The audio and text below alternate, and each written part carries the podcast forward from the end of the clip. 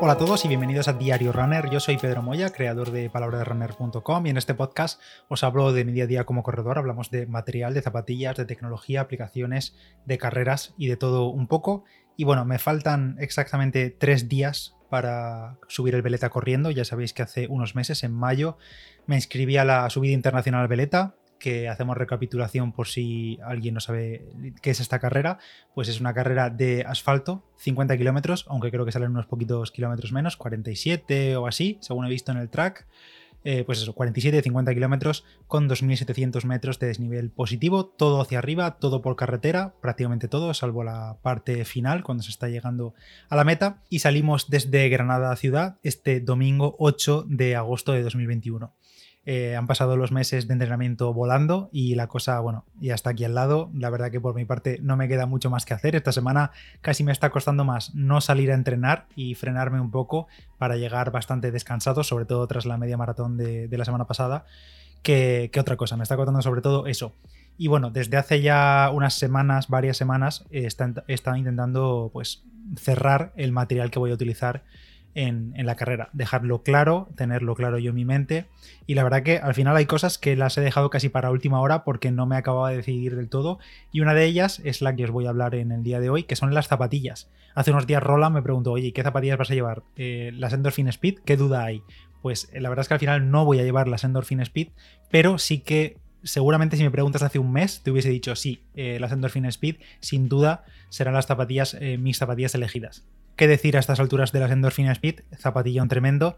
Tanto en 2020, mm, para mí la mejor zapatilla del año, como en este 2021, no he probado las nuevas Endorphin Speed 2, pero prácticamente es la misma zapatilla, solo cambia el upper un poquito, el resto es igual, misma placa, mismo componente la media suela, misma geometría, mismo todo. Y claro, en principio iba a ser mi elección para el Veleta. Al final era una carretera por asfalto, sí que es verdad que los ritmos van a ser lentos, 6, 6 y pico minutos por kilómetro. Es cierto que no necesitas una zapatilla rápida, pero en mi caso la opción de elegir las Endorphin Speed era más porque es una zapatilla muy cómoda, súper versátil, que ya lo hemos dicho en mil ocasiones. La verdad que Saucony ya podría soltarse algo de pasta porque le hacemos una promoción de la leche a las Endorphin Speed, pero es una zapatilla muy versátil que lo mismo te sirve para competir muy rápido, para hacer series, para hacer días de calidad, como para rodar suave y funcionan pues espectacular. Pero, ¿por qué he cambiado de opinión? No voy a utilizar las Endorphin Speed.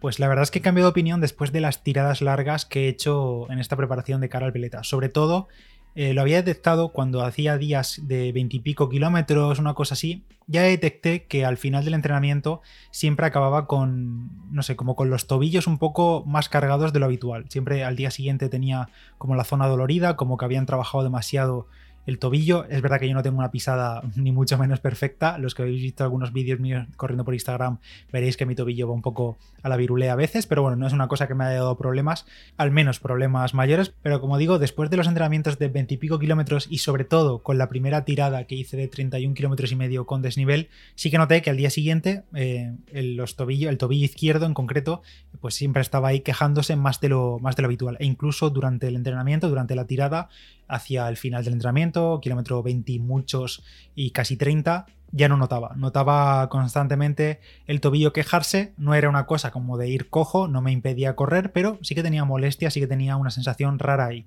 Entonces, pues no sé, al principio no la achacaba la zapatilla, porque es una zapatilla que le he hecho muchísimos kilómetros y nunca me había dado ese problema. Pero sí que es verdad que en esas tiradas, como estaba metiendo más desnivel y un poquito la pisada cambia, zancada más corta, entrar más de medio pie, más, pues eso, ritmos más lentos pues al final acabé asociando que, era por eso, que era por la Endorphin Speed, que al menos en, esas, en ese tipo de tiradas y en mi caso me provocaba esas pequeñas molestias que claro, si yo pensaba que en el Veleta iba a extrapolarlo a 50 kilómetros, muchísimo más desnivel porque no hay descanso y, y bueno, muchas horas de fatiga, pues decidí no usarlas y en este tiempo, durante estos dos últimos meses, han entrado a mi rotación, a mis, entre mis zapatillas, las Hoka Mac 4, Hoka Oneone Mac 4, que es un modelo nuevo. Eh, la verdad que han cambiado bastante, porque yo es una zapatilla, es un modelo que no tenía controlado de antes, así como, por ejemplo, las Rincón sí que las tenía más dominadas. Pues estas Hoka Mac 4, en cuanto salieron, vi que las opiniones eran geniales. Bueno, me llegaron, he estado haciendo muchos kilómetros con ella, pero muchos, muchos. Yo creo que llevaría casi fácil 300 kilómetros. Os tengo que enseñar la suela, por cierto, que no está perfecta, pero está menos desgastada del desgaste aquel prematuro que sí tenía en la Rincón. Pues esta Hoka Mac 4 me han acompañado en muchos entrenamientos de esta preparación. Ya digo que en estos dos últimos meses ya acumulo más de 600 y pico y un gran porcentaje de esos kilómetros han sido con estas Hoka Mac 4 y me he sentido desde el inicio súper cómodo con ellas. Es una zapatilla, mm, creo que hablo de memoria, pero creo no equivocarme, que es más ligera que la Endorphin Speed. Eh, sí que es verdad que no tiene ningún tipo de placa, la Endorphin Speed, recordemos que tiene una placa de nylon en su interior, en la Pro este carbono, y en estas Hoka Mac 4 no hay ningún tipo de placa, lo único que tiene pues es eh, su espuma. Es una espuma muy blandita y sobre todo creo que lo que más me sorprendió desde inicio fue em, el upper. Eh, el ajuste es un guante, creo que es de las zapatillas que menos he tenido que variar el ajuste desde la primera puesta y desde esa primera puesta me di cuenta que sí, creo que entra en el top histórico de zapatillas más cómodas que yo he utilizado. Y os puedo asegurar que he usado bastantes, bastantes. E incluso me llegaron estas Hoka Mac 4 al mismo tiempo que las Hoka Carbon X2 y estas Mac 4 están un punto por encima incluso que de las X2 en cuanto a, comodidad y ajuste de la per. Ya digo que son un guante. Y es que a la hora de decidir, en mi caso, una zapatilla para el veleta, yo tenía claro desde el inicio que como sabía que los ritmos no iban a ser rápidos, iba a primar ante todo la comodidad y la estabilidad de la zapatilla. Y uno de los puntos en los que estas Hoka Mac 4 está también por encima con respecto a la Endorphin Speed, que era la otra combatiente, digamos, es la estabilidad. Y es que esta Hoka tiene la, la, base, digamos que muy ancha. Es muy, muy, muy ancha. Y con mi tobillo, que juega un poco a su rollo, pues me hace pisar muy plano, me hace pisar muy estable, sin giros raros y en entrenamientos largos, en entrenamientos de todo tipo, en subida, en tiradas largas.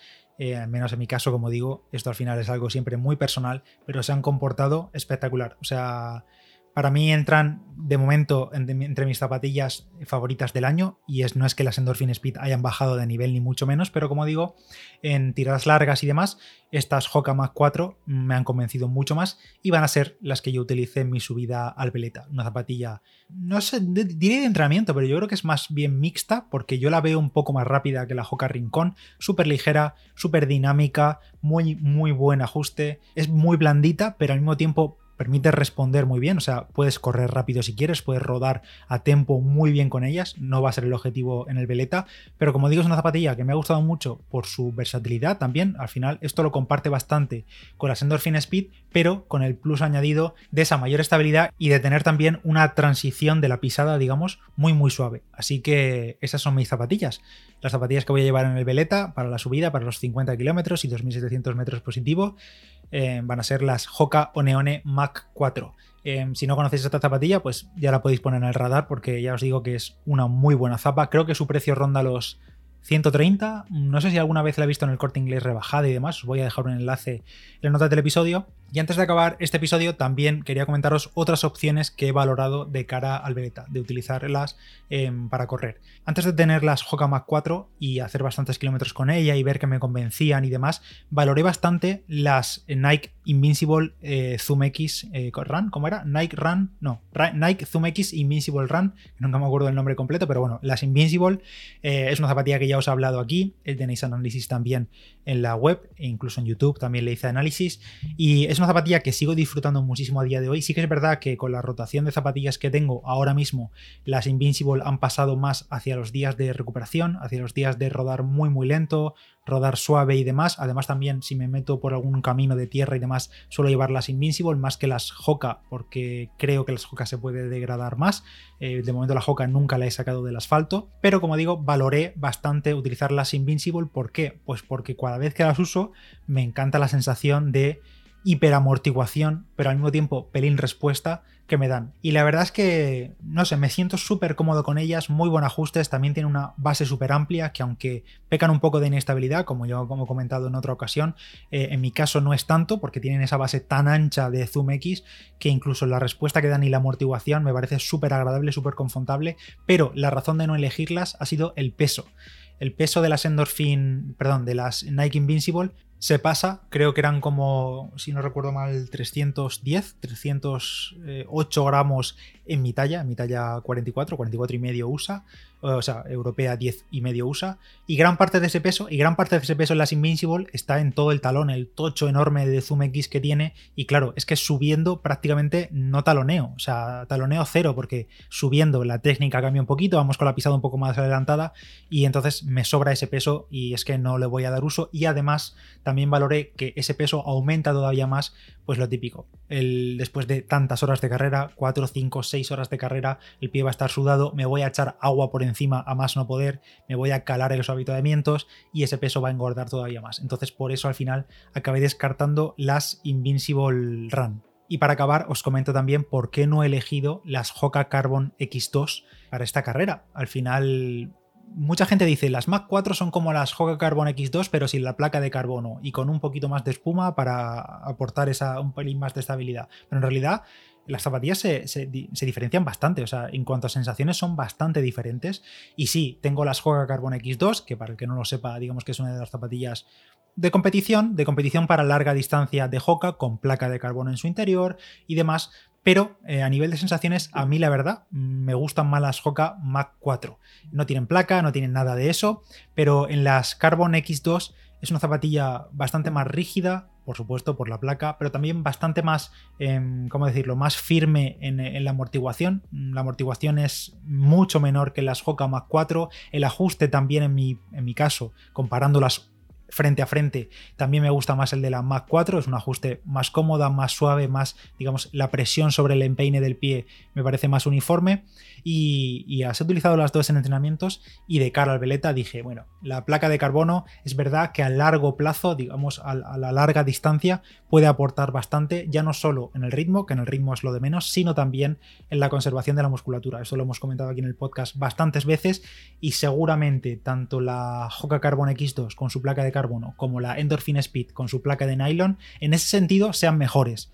No lo dudo, no lo dudo, porque al final la placa está demostrado que ahorra energía, ahorra musculatura y de cara a los últimos kilómetros o las últimas horas, pues oye, puede venir muy bien. E incluso creo que si no cambia de opinión, mi compañero Sergio, mi amigo, que también va a subir el veleta con, conmigo, vamos a salir juntos, eh, va a utilizar las Carbon X2. Ha entrenado con ella, se siente cómodo y perfecto. O sea, y además es una zapatilla que Hoka precisamente creó para la larga, larga distancia. Tuvimos ahí el intento de récord de Jim Wansley en las 100 eh, kilómetros, que al final no lo consiguió el pobre por poquísimo, pero utilizó las Hoka Carbon X2 y, se crearon para eso, para larga distancia, para meter muchos kilómetros, pero como digo, comparándolas una a una con las Hoka Mac 4, a mí me convencen más las Mac 4.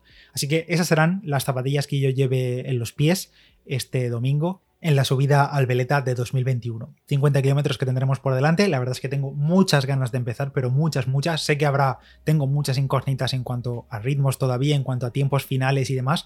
Em, en cuanto a nutrición, por ejemplo, lo tengo todo cada vez más, más claro. No sé si me dará tiempo a hacer un episodio sobre ello antes de la carrera, pero si no os comentaré después. Y nada, cualquiera que vaya a participar, mucha fuerza este domingo. Nos vemos por allí. Si no nos vemos o me, o, me saludáis y no me di cuenta, avisadme porque voy sin las gafas de, vista cuando corro y no me entero muy bien. Así que nada, eso. Mucha fuerza a todos. Gracias a todos también por los ánimos de estos días. Y espero que vaya todo bien. Ya os contaré qué tal estás Hoka Mac 4 en esta gran tirada de 50 kilómetros y 2700 metros de desnivel positivo hacia arriba. Así que nada, nos vemos en el siguiente episodio. Yo soy Pedro Moya, Palabra de Runner en Instagram. Creo que estaré subiendo por ahí, por Instagram, alguna cosilla del fin de semana y durante la carrera. Bueno, ya veremos. No sé tampoco si hay mucha cobertura y demás subiendo, así que ya veremos. Y nada, gracias por estar ahí, gracias por escuchar Diario Runner y nos escuchamos en el próximo. Adiós.